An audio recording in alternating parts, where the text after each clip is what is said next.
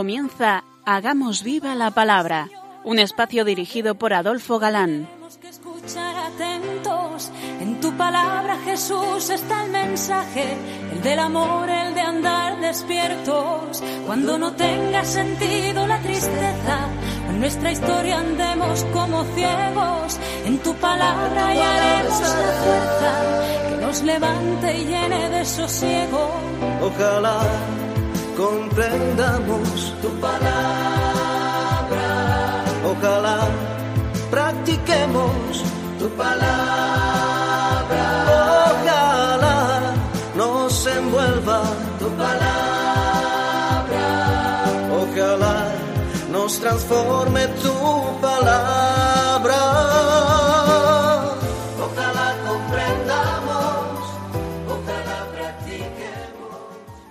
Hola queridos oyentes. Un día más, en esta emisora de la Madre, nos encontramos con vosotros a través de las ondas y encantados de compartir esta tarde primaveral con vosotros para compartir el gozo de disfrutar la escucha de la palabra de Dios, buscando en vuestra compañía su vigencia y fuerza para nuestra vida. Aquí estamos de nuevo, Martita, Adolfo, y Ana, dispuestos a pasar este rato en vuestra compañía. Bienvenidos a nuestro programa Hagamos viva la palabra. hola amigos, gracias por escucharnos un día más.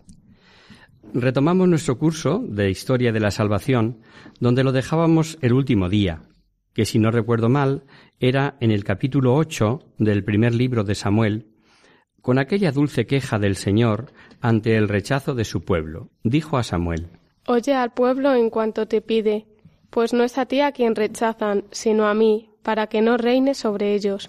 Y es que esa petición del pueblo de que les nombrara un rey era como un querer desvincularse de Yahvé. No cabe duda que influía en el pueblo el ver que otros pueblos tenían su rey, pero no fue la totalidad del pueblo la que estaba conforme. La mayoría se sintió monárquica, pero otra minoría no. Samuel puso al descubierto los inconvenientes y las cargas que suponía al pueblo tener el rey. Advertía de lo que en aquellos tiempos, y según los reyes vecinos, suponía una monarquía con los inconvenientes de la realeza, pues les decía, entre otras muchas cosas, que el rey Cogerá a vuestros hijos y los pondrá sobre sus carros, les hará labrar sus campos, recolectar sus mieses, tomará vuestras hijas para perfumeras, cocineras y panaderas, y por si fuera poco les habló de que les, de que les tomarla viñas y olivares para darlos a sus servidores. Siempre hemos repetido que al leer la historia de la salvación hemos de meternos dentro del marco histórico de cada tiempo, porque Samuel no hizo más que recordar lo que eran derechos legítimos de los reyes vecinos. Y ante esto, de nada, les dijo, os valdrá clamar a Yahvé, puesto que le habéis pedido un rey. Es frecuente no escuchar los consejos de las almas buenas cuando no van a favor de nuestros deseos, y a Samuel pues no le hicieron caso. El pueblo, en su mayoría, volvió Que haya sobre nosotros un rey, y así seremos como todos los pueblos. Y como nunca faltan razones a quienes se emperran en no escuchar los buenos consejos, alegaban que así tendrían un rey que juzgase y acaudillarle en la batalla. Samuel repitió a Yahvé lo que el pueblo decía, y Dios le dijo que les hiciera caso. Escúchalos y pon sobre ellos un rey. Es indudable que Samuel sólo pretendió modificar la confianza excesiva que el pueblo había puesto en manos de la monarquía. Samuel sabía que nadie para rey como el mismo Yahvé, y para ayuda en las contiendas ya contaban con experiencias de la ayuda divina. Podemos ver que a Yahvé, más que desagradarle el que pidiesen una monarquía, le desagradaba la forma y razones de pedirla. Era co- como un desprecio a Yahvé. A cinco kilómetros al norte de Jerusalén se encuentra la ciudad de Gibá, de Benjamín. En la Vulgata leeremos Gabá en vez de Gibá. Tanto da. Y allí vivía la familia Quis, que tenían famas de ser fuertes y de gran valor. De entre los hijos había un tiarrón que se llamaba Saúl. Volvemos a lo del marco histórico. Los hombres altos y fuertes eran admirados por todos. No había hijo de Israel más alto que él, y a todos les sacaba la cabeza. Pues ese fue el elegido por Dios para ser el primer rey de Israel. Poned atención. porque siempre hemos repetido el misterio de la vocación, del llamamiento de Dios a almas para asociarlas a sus planes, y si dan el sí, mirad, la historia de Saúl es fascinante. Primer cuadro. Vamos a ir analizándolo. A la familia Quis se le pierden unas asnas, y el padre encarga a Saúl. Llévate un mozo y vete en busca de las asnas. ¿Hay algo más natural? Segundo cuadro. Saúl y el mozo recorren montes, atraviesan sierras, y las asnas no aparecen. Lo mejor, piensa Saúl, es volverse. ¿No es natural también? Tercer cuadro. El mozo habla a Saúl y le anima a que vayan a ver a Samuel, hombre de Dios muy famoso y con fama de vidente. Él nos puede orientar, le decía, y, y revelarnos dónde están las asnas. Y Raúl respondió Has tenido buena idea. Vamos. También, como veis, de lo más natural que podían hacer. Cuarto cuadro. Yahvé reveló a Samuel. Mañana a estas horas yo te enviaré a un hombre de Benjamín, y tú lo, lo ungirás por jefe de mi pueblo, y él librará a mi pueblo de la mano de los filisteos. Aquí ya entran los grandes misterios de Dios. Yo te enviaré, dijo Dios a Samuel. Pero ¿no hemos visto que, irá por consejo del mozo y que irá libremente porque le pareció buena idea? Libertad plena del hombre, providencia de Dios. Dos verdades que nos resultan misterio, pero a la vez nos llenan de fe y confianza. Dios siempre está en todas mis cosas. Apenas llegaron cerca de Samuel, le dijo Dios, Este es el hombre de quien te hablé ayer. Este reinará sobre mi pueblo. Samuel invitó a comer a Saúl y le tranquilizó sobre lo de las borricas, porque ya las habían encontrado. Mucho le extrañó a Saúl las cosas que le decía Samuel, sobre que de él serían cuantas cosas de valor tenía Israel, y le extrañaba más al confesarse ser de la pequeña tribu de Benjamín y, por si fuera poco, pertenecer a la menor de las familias de Benjamín. Samuel realizó en secreto la antigua el, ceremonia electiva. Tomó un, un recipiente, una redoma de óleo, algo que era muy apreciado, pues además de alimento servía para ungir el cuerpo, servía como medicina, como fuente de luz y sobre todo, según dice Éxodo, era muy agradable a Dios. La, y- verti- la vertió sobre la cabeza de Saúl y le besó diciendo, Yahvé te unge por príncipe de su heredad. Sin duda, esta unción tenía un carácter religioso. Podíamos decir que con la unción recibía la gracia de Estado. Así no extraña que Samuel le dijese que salvaría al pueblo de los enemigos, y por ello le dijo Te será señal de que Yahvé te ha ungido como jefe de su heredad. La señal para todos de haber sido elegido quedó confirmada en tres sucesos. Uno, el encuentro con dos hombres que le anunciaron la preocupación de su padre por él. El padre, podemos suponer ya más que por las burras eh, perdidas, estaba preocupado por su hijo. Segundo, el encuentro de otros tres hombres que se preocuparían por su salud y le darán pan. Y el más importante, tercero, llegado a Gabá, donde estaba el gobernador de los filisteos, Saúl halló un grupo de profetas que profetizaban. En el anuncio le habían dicho El espíritu de Yahvé se apoderará de ti y profetizarás con ellos y te transformarás en otro hombre. Cumplidas las señales, todas ellas se sucedieron el mismo día. Dice el texto que cuando se hubieron cumplido escuchó. Haz lo que te venga a mano, pues Dios está contigo. Efectivamente, Saúl se sintió ser otro hombre. Y no debemos olvidar esas advertencias del escritor sagrado, esas gracias dadas por Dios a sus elegidos, porque llegaremos a recordarlas cuando veamos el final que tuvo Saúl, lo que nos demostrará que en todo momento Dios respeta la libertad humana. Era necesario que Saúl fuese reconocido por todos como su rey. Había que eliminar toda sospecha de que Samuel eligió a quien le dio la gana, sin más ni más. Había que poner de manifiesto que Dios confirmaba como rey al que Samuel había ungido. Además, todos los hombres venimos de Adán, y al igual de hoy como ayer, vemos cómo hay entre políticos del mismo partido problemas por los nombramientos para grandes cargos. Así en Israel igualmente había sus rencillas entre tribus, y nombrar un rey para todo para todas las tribus, tenía sus problemas. Se le facilitaron las cosas. Se cernía una gran amenaza sobre los israelitas. El jefe de los amonitas intentó someter a una ciudad de Israel de la Transjordania y los habitantes, asustados, llorando, recurrieron a Saúl contándole su situación. En cuanto lo oyó Saúl, le arrebató el espíritu de Yahvé y se encendió en cólera. Saúl convirtió el hecho en caso nacional. Partió un par de bueyes en pedazos, los repartió por todo Israel, y los mensajeros iban diciendo Así serán tratados los bueyes de cuantos no se pongan en marcha tras Saúl. El éxito levantó los ánimos a favor de la candidatura monárquica de Saúl. Y aclamado como rey tuvo un buen gesto. Algunos quisieron matar a los que no habían dado por bueno el nombramiento de Saúl, mm, como rey, pero lo evitó diciendo Nadie será muerto, pues hoy ha salvado Yahvé a Israel. Galga era uno de los principales santuarios de Israel, y allí solamente fue la elección pública y definitiva del rey Saúl, el primer rey de Israel.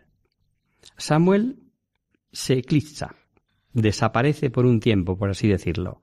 Hace un examen público de no haberse aprovechado de su mandato, les recuerda que liberados de Egipto los israelitas se olvidaron de Yahvé y por ello sufrieron duras consecuencias y les aconseja Si teméis a Yahvé, si le servís y obedecéis, y no sois rebeldes a sus mandamientos, viviréis vosotros y vuestro rey que reinará sobre vosotros. Sabe que Samuel, obedeciendo a Dios y nombrándolos un rey, tiene la espina clavada, pues suponía ello un rechazo a tener a Dios por rey. Y no se calla. Me habéis dicho que reine un rey sobre nosotros, cuando Yahvé, vuestro Dios, era vuestro rey. Ahí tenéis al rey que habéis pedido, y Yahvé le ha puesto por rey vuestro. Y advertidos de que si eran rebeldes a Yahvé, tendrían su mano contra ellos y contra su rey para ser destruidos, quiso dejarles una prueba de la veracidad de sus palabras, una prueba que les entrase por los ojos, y les advierte que estaban en tiempos de siega, y les dijo, yo voy a invocar a Yahvé, y Yahvé tronará y lloverá, y veréis así cuán grande es a los ojos de Yahvé el mal que habéis hecho pidiendo un rey. Tronó, llovió, y el pueblo, asustado, suplicaba a Samuel. Ruega por tus siervos a Yahvé tu Dios, para que no muramos. Entonces reconocieron que a sus muchos pecados habían añadido este de pedir el rey. Por supuesto, Samuel les animó a no temer, pero a que no cesasen de servir solo a Yahvé. Importante este recordatorio con lo que veremos después. Hay un detalle en el examen público que hace ante todos y que pasa desapercibido, siendo importante porque es algo que ha ocurrido. Ocurre y desgraciadamente seguirá ocurriendo. Y puede que si lo comparamos con prácticas de nuestros días, lo tengamos elevado a la enésima potencia. Entre las cosas que dice de no haber quitado nada a nadie, ni haber oprimido, ni haberse aprovechado de nadie, ni haber recibido presentes ni un par de sandalias durante su mandato, dice esto. Mis hijos, ahí los tenéis entre vosotros como unos de tantos. Sus hijos ya sabemos que se habían portado mal. Samuel pudo, no obstante, haberles entronizado, pero no se dejó llevar del sentimiento paternal en contra de lo justo. Colocar en buenos puestos a los hijos, valgan o no, pisotear derechos de otros con más méritos para colar a un hijo o al hijo de un amigo? Corramos un tupido velo. Y hay en esta despedida de mandato otra consideración de Samuel digna de que todo cristiano la tengamos en cuenta. Como le habían pedido que rogase él a Dios por ellos, Samuel les dijo Lejos también de mi pecar contra Yahvé, dejando de rogar por vosotros. O sea, que dejar de rogar por los pecadores y por los que necesitan oraciones es pecado. Pues dice Samuel, lejos también de mí pecar, pecar por no rogar. ¿Lo captamos? Tal vez Mayo nos esté brindando una oportunidad única.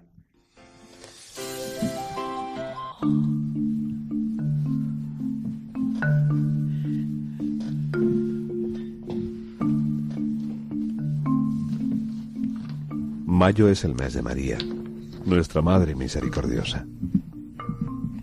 Tradicionalmente la Iglesia lo reconoce como tiempo mariano, especialmente este año dedicado a la misericordia. Es por ello que Radio María necesita esforzarse aún más en su labor de divulgación evangélica, para que la caridad sea un fruto real de nuestra fe en Cristo Jesús.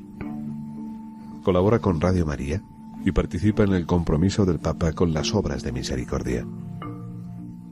Puedes hacerlo en cualquier sucursal del Banco Popular o sus filiales, en las cuentas de la Asociación Radio María o en el Banco Santander, en la cuenta de la Fundación de Amigos de Radio María. También puedes ordenar una transferencia bancaria, un giro postal o un cheque a nombre de Asociación Radio María, enviándolo a Radio María, Paseo de Lanceros 2, primera planta, 28024, Madrid. O si lo prefieres, puedes llamar al 902 500 518 y te facilitaremos todos los trámites. Radio María, la fuerza de la esperanza.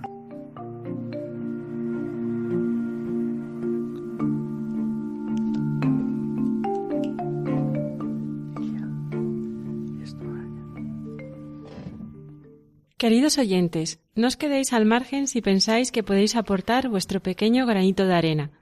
La Virgen nos lo está pidiendo para ejercer la misericordia con nuestros hermanos. Efectivamente, Ana, lo que podamos hacer no debemos dejarlo de hacer. Nuestras omisiones, como decíamos, también cuenta, como lo leíamos hace un momento. Retomamos nuestra historia y tras el triunfo contra los amonitas había que dar batalla a los filisteos. Pero eso era otro cantar. Aquí no era problema de golpes de mano, sino de ir contra un poderoso ejército que se disponía a eliminar a Israel hasta el punto de que, mm, temerosos los israelitas, dice el libro, la gente se dispersaba cada vez más. Samuel le había dicho que esperase para atacar siete días. Era temerario comenzar la, la lucha sin consultar previamente a Yahvé. Sabemos que de su favor dependía el éxito. Pero Impaciente, Saúl, demostrando no tener ya fe en Samuel, a quien debía obedecer como profeta que era de Yahvé, le desobedeció, y sin ser sacerdote, Saúl ofreció el holocausto, alegando que si atacaban los filisteos, él no había implorado a Yahvé todavía. Desobedecer al profeta, desobedecer a Yahvé. Y apenas llegó mm, Samuel, mm, dijo a Saúl, Has obrado neciamente y has desobedecido el mandato de Yahvé, tu Dios. Estaba Yahvé para afianzar tu reino para siempre, pero ahora ya no persistirá. Y le anuncia que Yahvé se ha fijado en un hombre según su corazón, según el corazón de Yahvé, para que sea jefe. Samuel está ya profetizando la elección de alguien que va a sustituir a Saúl, David. No cabe duda que además de haberse atribuido Saúl derechos sacerdotales que no tenía, es que, su comportamiento revelaba falta de fe. Temió a los filisteos, desconfió de la providencia, y por eso ofreció el holocausto. Ya veremos cómo Samuel le dijo que valía más la obediencia que ofrecer víctimas. El hijo de Saúl, Jonatán, sin consultar con su padre, realizó una, una audaz hazaña. Dijo a su escudero Anda, vamos a pasar al puesto de los incircuncisos. Puede ser que Yahvé nos ayude. Como hemos visto, la razón que daba a su escudero era ejemplar, pues le decía una gran verdad. Nada le impide a Dios salvar con muchos o con pocos.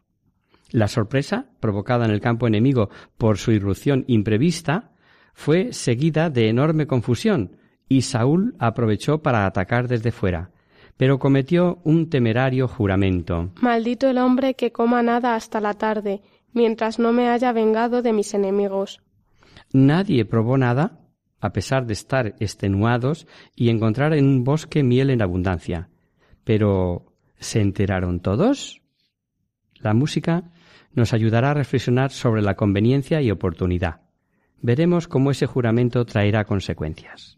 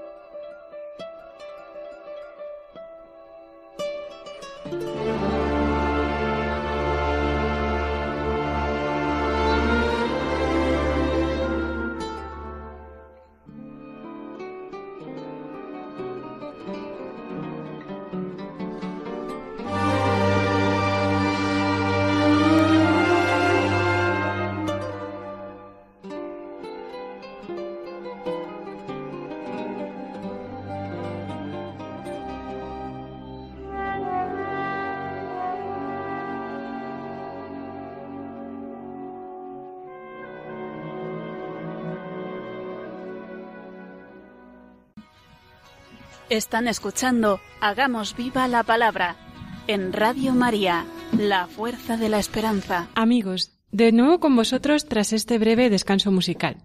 Os recordamos, queridos oyentes, que sintonizáis el programa Hagamos viva la palabra. Si queréis contactar con nosotros vía correo postal, lo podéis hacer a Radio María, Paseo Lanceros número 2, primera planta, 28024 de Madrid y si lo preferís al correo electrónico hagamos viva la palabra radiomaria.es. Para los que se acaban de incorporar, decirles que estamos comentando el libro primero de Samuel de nuestro curso de la historia de la salvación. Es de los cuatro que narran la historia de la monarquía israelita el primero de ellos. ¿Se puede o se debe hacer un juramento? Nos quedábamos pensando en esto durante la pausa musical. Saúl había dicho Maldito el hombre que coma nada hasta la tarde, mientras no me haya vengado de mis enemigos. En esas prisas, por acabar con los filisteos, pronuncia este juramento. Dos errores en estas palabras. Primero, eran innecesarias. Y segundo, cuando está afectando a segundas personas, que al menos ellas lo sepan. Jonatán, su hijo, que nada sabía del conjuro de su padre, con el bastón levantó un poco de miel y se la llevó a la boca. Era tal la necesidad que tenía de tomar algo de alimento que dice el texto que sus ojos brillaron al tomar la miel. Uno le advirtió de lo que su padre había hecho jurar al pueblo, y Jonatán, consciente del daño que causaba tal conjuro por la necesidad que tenían de alimentarse, dijo Mi padre ha hecho hoy mucho mal al pueblo. Pues sabía solo desde el punto de vista humano, que de haber estado con más fuerzas habría sido mayor la derrota a los filisteos.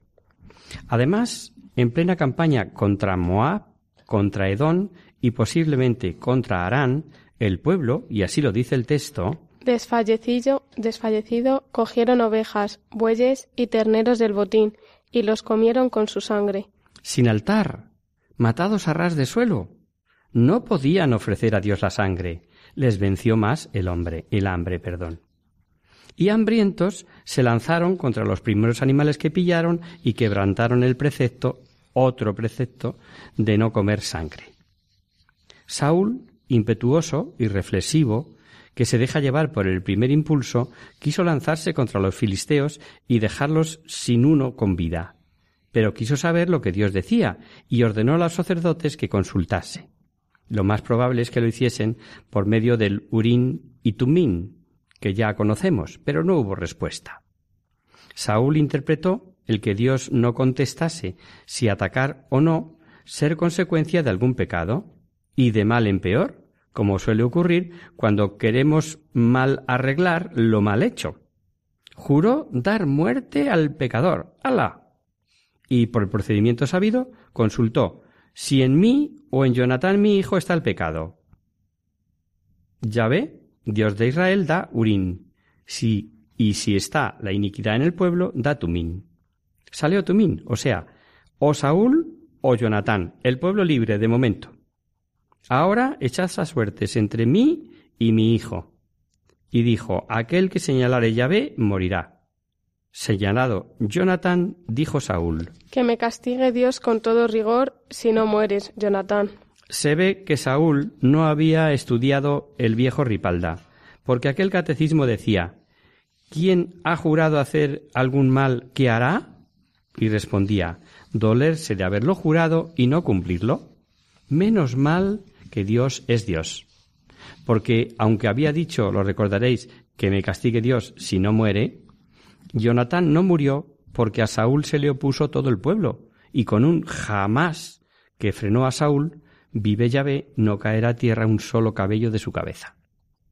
El pueblo reconoció lo que Dios había hecho por medio de Jonatán y dice el texto que así salvó el pueblo a Jonatán.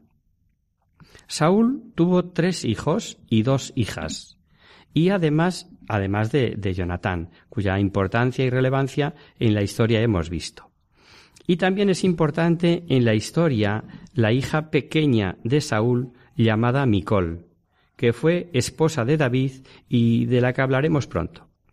Samuel, por orden de Yahvé, ordenó a Saúl que atacara a los amalecitas que tanto mal habían causado el pueblo de Israel y que diese al anatema a todo Amalek. Victoria total.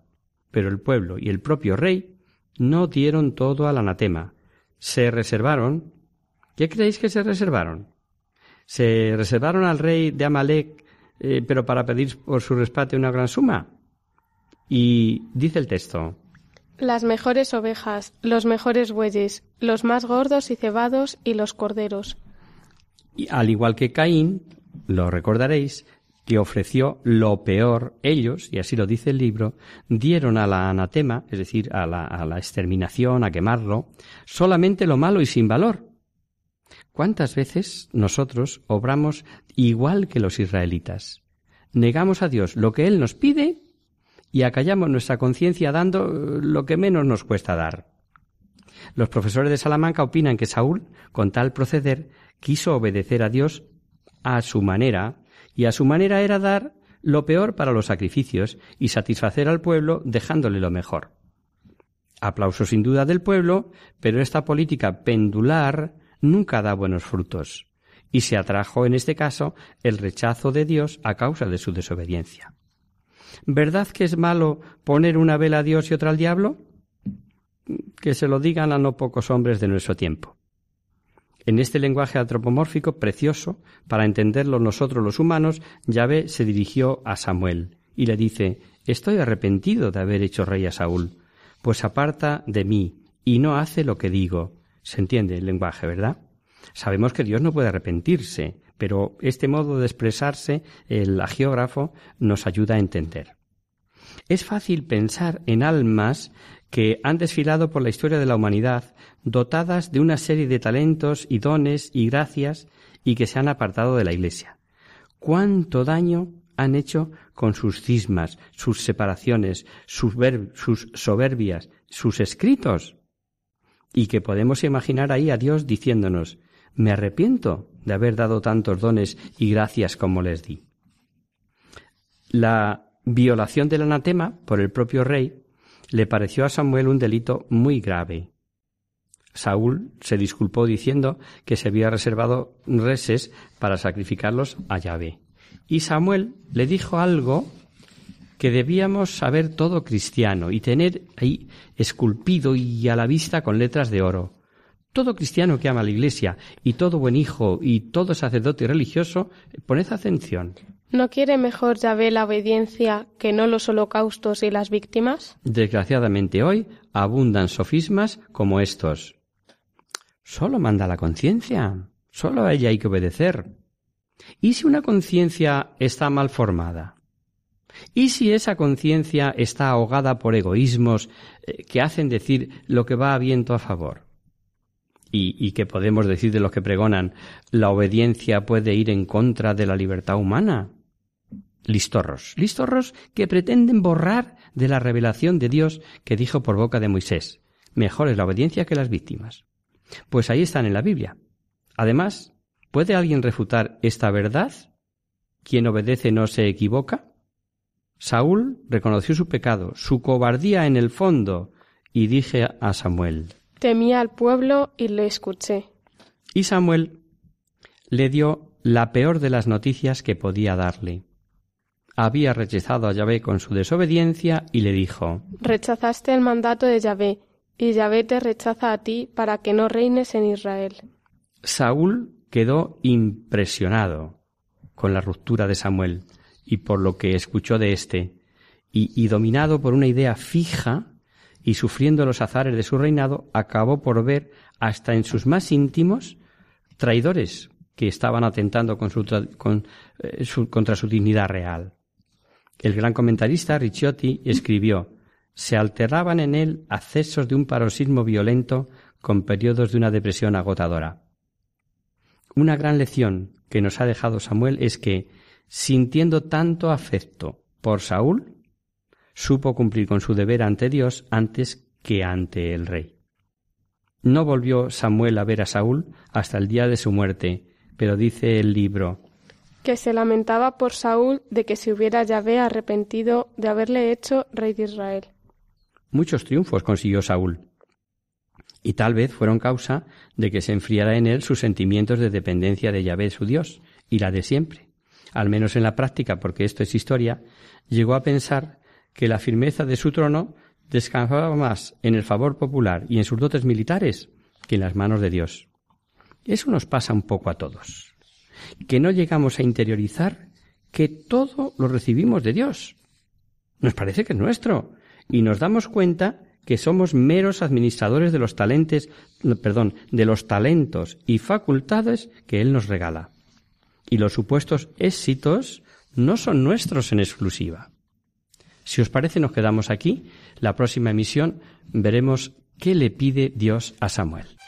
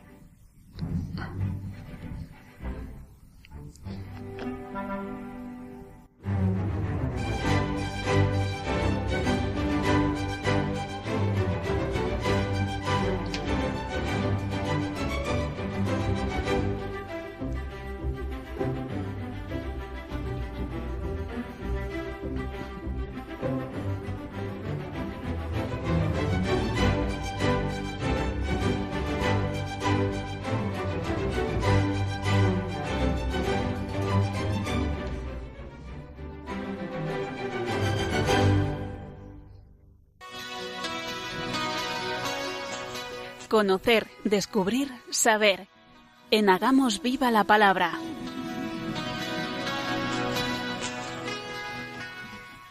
Abrimos ahora este mini espacio del final del programa, que llamamos Conocer, Descubrir, Saber, para satisfacer vuestras curiosidades y para responder a vuestras preguntas. Hoy hemos recibido una carta de Federico, que dice lo siguiente. Hola amigos, sigo vuestro programa quincenalmente con verdadero interés y recurro a vosotros con una pregunta. ¿Es verdad que los divorciados vueltos a casar dejan de estar excomulgados? He oído tantas cosas raras con las últimas declaraciones del Papa que estoy hecho un lío. ¿Qué es lo que ha dicho el Papa realmente? Muy agradecido de antemano y firma Federico. Gracias, Federico, por tu consulta. Efectivamente, se están oyendo muchas barbaridades y supongo que más por desconocimiento eh, que por mala intención. Desde esta emisora ya ha habido importantes aclaraciones y, aunque la exhortación es extensa, nosotros vamos a hacer un breve resumen que espero eh, te sea de utilidad. Para empezar, no es lo mismo excomunión, esto es, separar oficialmente a alguien de la Iglesia, que no poder acercarse a comulgar. Esta exhortación apostólica del Papa Francisco fruto de los dos últimos sínodos sobre la familia, el preparatorio de 2014 y el normal de 2015, es interesantísima y, no es para leerla a la ligera. Eh, quiero recordar brevemente las categorías de los documentos eclesiales de mayor a menor rango para que tengamos las ideas claras, y son encíclicas, constituciones, exhortaciones, bulas breves y motu propio. Aquí estamos hablando de una exhortación, la Amoris Leititia, sobre el amor de la familia. Y esta exhortación se subdivide en nueve capítulos y más de trescientos párrafos. Se abre con siete mm, párrafos introductivos que ponen en plena luz la conciencia de la complejidad del tema y la profundidad que requiere. En las primeras líneas, el Papa escribe que no todas las discusiones doctrinales, morales o pastorales deben ser resueltas con intervenciones del magisterio. Por lo tanto, para algunas cuestiones en cada país o región se deben buscar soluciones más inculturadas, atentas a las tradiciones y a los desafíos locales. Y añade, los debates que se dan en los medios de comunicación, en las publicaciones y aun entre ministros de la Iglesia van desde un deseo desenfrenado de cambiar todo sin suficiente reflexión hasta la actitud de pretender resolver todo aplicando normativas generales o extrayendo conclusiones excesivas de algunas reflexiones teológicas. Capítulo primero. Lo titula A la luz de la palabra. La Biblia escribe, está mm, poblada de familias, de generaciones, de historias de amor y de crisis familiares. Y a partir de este dato se puede meditar cómo la familia no es un ideal abstracto, sino un trabajo artesanal, que se expresa con ternura, pero que se ha conformado también con el pecado desde el inicio, cuando la relación de amor se transforma en dominio. Entonces, la palabra de Dios no se muestra como una secuencia de tesis abstractas, sino como una compañera de viaje también para las familias que están en crisis o en medios de algún dolor y les muestra la meta, el camino. Capítulo segundo. La realidad y los desafíos de la familia. Citando la Familiaris Consortio, Francisco afirma que es fundamental prestar atención a la realidad concreta, porque las exigencias y llamadas del espíritu resonan también en los acontecimientos mismos de la historia. El individualismo exagerado hace difícil hoy la entrega a otra persona de manera generosa. Se teme la soledad, se desea un espacio de protección y de fidelidad, pero al mismo tiempo crece el temor de ser atrapado por una relación que pueda postergar el logro de las aspiraciones personales. Por eso, la humildad del realismo ayuda a no presentar un ideal teológico del matrimonio demasiado abstracto, casi artificialmente construido, lejano de la situación concreta y de las posibilidades efectivas de las familias reales. Las familias no se sostienen solamente insistiendo sobre cuestiones doctrinales, bioéticas y morales, sin motivar la apertura a la gracia. El Papa insiste que es necesario dar espacio a la formación de la conciencia de los fieles. Estamos llamados a formar las conciencias, no a pretender sustituirlas. Jesús proponía un ideal exigente, pero no perdía jamás la cercana compasión con las personas más frágiles como la samaritana o la mujer adúltera. Capítulo tercero. La mirada puesta en Jesús, la vocación de la familia. Aquí mm, habla de algunos elementos esenciales de la enseñanza de la Iglesia acerca del matrimonio y la familia. La mirada es amplia e incluye también las situaciones imperfectas y asegura que fuera del verdadero matrimonio natural, también hay elementos positivos presentes en las formas matrimoniales de otras tradiciones religiosas, aunque tampoco falten las sombras. La reflexión incluye también a las familias heridas, así las llama el Papa, frente a las cuales el Papa afirma siempre es necesario recordar un principio general. Sepan los pastores que por amor a la verdad están obligados a discernir bien las situaciones. Por lo tanto, al mismo tiempo que la doctrina debe expresarse con claridad, hay que evitar los juicios que no toman en cuenta la complejidad de las diversas situaciones. Y hay que estar atentos al modo en que las personas viven y sufren a causa de su condición. Capítulo cuarto. El amor es el matrimonio. Trata del amor en el matrimonio y lo ilustra a partir del himno al amor de San Pablo. Entra en el mundo de las emociones de los cónyuges, positivas y negativas, y en la dimensión erótica del amor. Se trata de una contribución extremadamente rica y preciosa para la vida cristiana de los cónyuges, que no tiene hasta ahora parangón en precedentes documentos papales. El Papa insiste de manera fuerte y decidida sobre el hecho de que en la naturaleza misma del amor conyugal está la apertura a lo definitivo. una combinación de alegrías y de fatigas, de tensiones y de reposo, de sufrimientos y de liberación, de satisfacciones y de búsquedas, de fastidios y de placeres, es precisamente el matrimonio, y hace una reflexión muy importante sobre la transformación del amor. No podemos prometernos tener los mismos sentimientos durante toda la vida. En cambio, sí podemos tener un proyecto común estable, comprometernos a amarnos y a vivir unidos hasta que la muerte nos separe y vivir siempre una rica intimidad. Capítulo quinto. El amor se vuelve fecundo. Habla de recibir una vida nueva, del amor de padre y de madre, pero también primos, parientes e incluso amigos.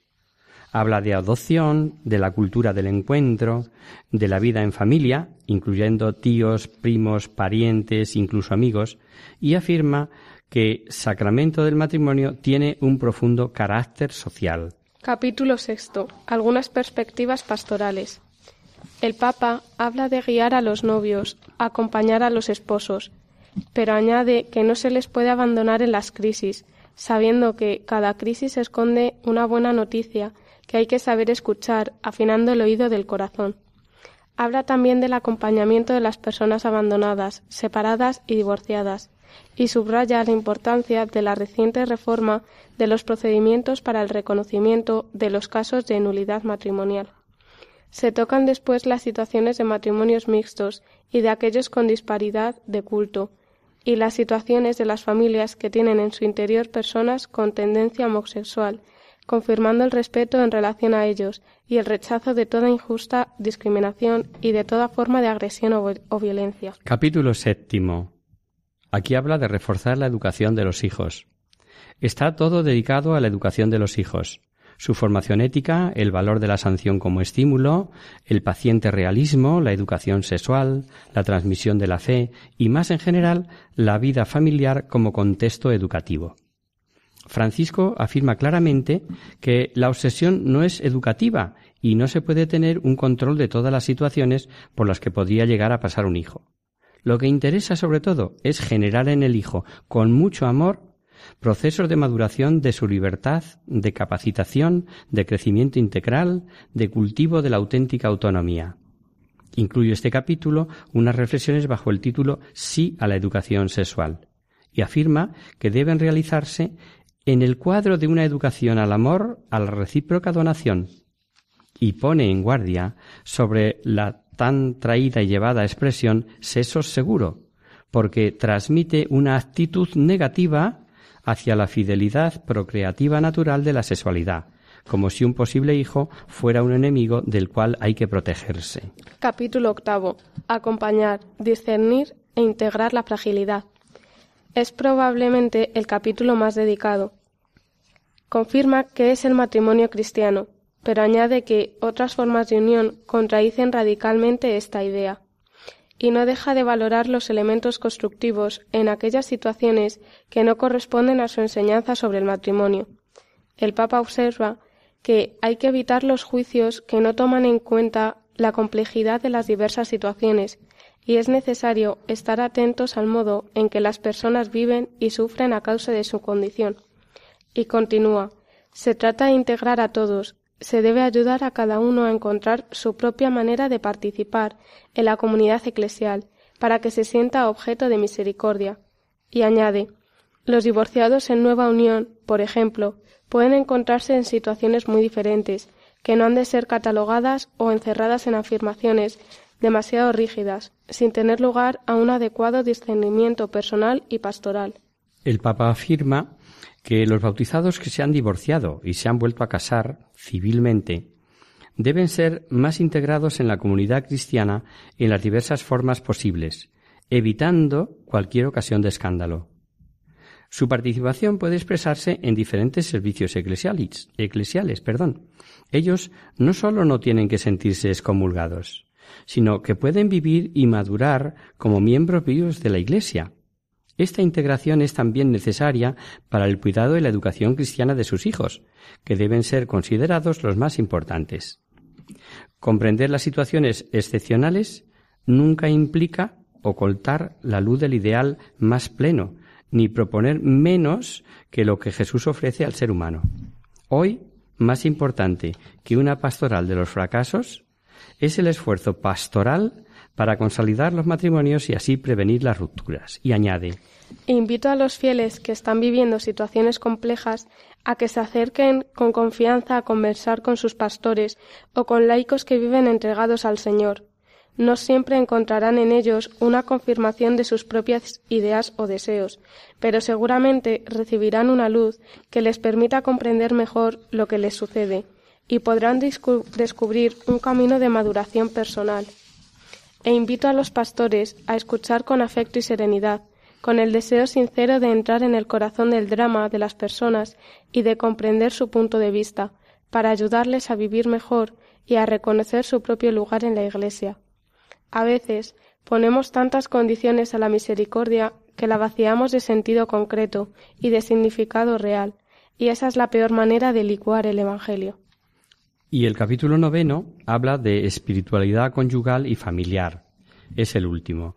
Está dedicado a la espiritualidad en conyugal y familiar, hecha, dice él, de miles de gestos reales y concretos. Todo, los momentos de gozo, el descanso la fiesta, y aun la sexualidad, se experimentan como una participación en la vida plena de su resurrección. Toda la vida de la familia es un pastoreo misericordioso. Cada uno, con cuidado, pinta y escribe en la vida del otro, escribe el Papa. Es una honda experiencia espiritual contemplar a cada ser querido con los ojos de Dios y reconocer a Cristo en él. Esta es la visión de conjunto y muy rápida, como ves, de la exhortación, querido Federico. Eh, si después mm, de leerla algo no te queda claro, pues no dejes de escribirnos de nuevo. Y hasta aquí, queridos amigos, el programa de hoy. Os dejamos con nuestra sintonía y os recordamos que si queréis dirigiros al programa para cualquier duda, aclaración o sugerencia, participando en el espacio Conocer, Descubrir, Saber, Estamos a vuestra total disposición y encantados de atenderos en la siguiente dirección. Radio María, Paseo Lanceros número 2, primera planta 28024 de Madrid. O bien, si lo preferís, al correo electrónico hagamos viva la palabra arroba radiomaria.es. El miércoles que, que, viene, como sabéis, está el programa del Padre Jesús Silva que alterna con nosotros. Tus palabras, Señor, son espíritu y vida. Por tanto, nosotros nos encontraremos de nuevo dentro de quince días, si Dios quiere. Con un programa en el que veremos el declive de Saúl por su olvido de Yahvé y la elección de David como rey de Israel, siendo apenas un adolescente. Entra en escena el personaje quizá más conocido de todo el Antiguo Testamento, con extraordinarias cualidades que iremos viendo. Hasta el próximo día, amigos. Hasta el próximo día. Hasta dentro de quince días.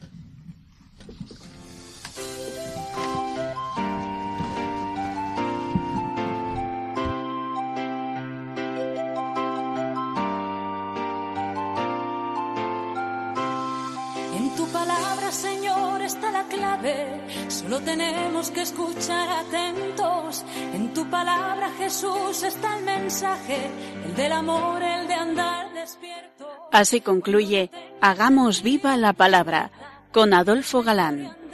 como ciegos, en tu palabra y haremos la fuerza que nos levante y llene de sosiego. Ojalá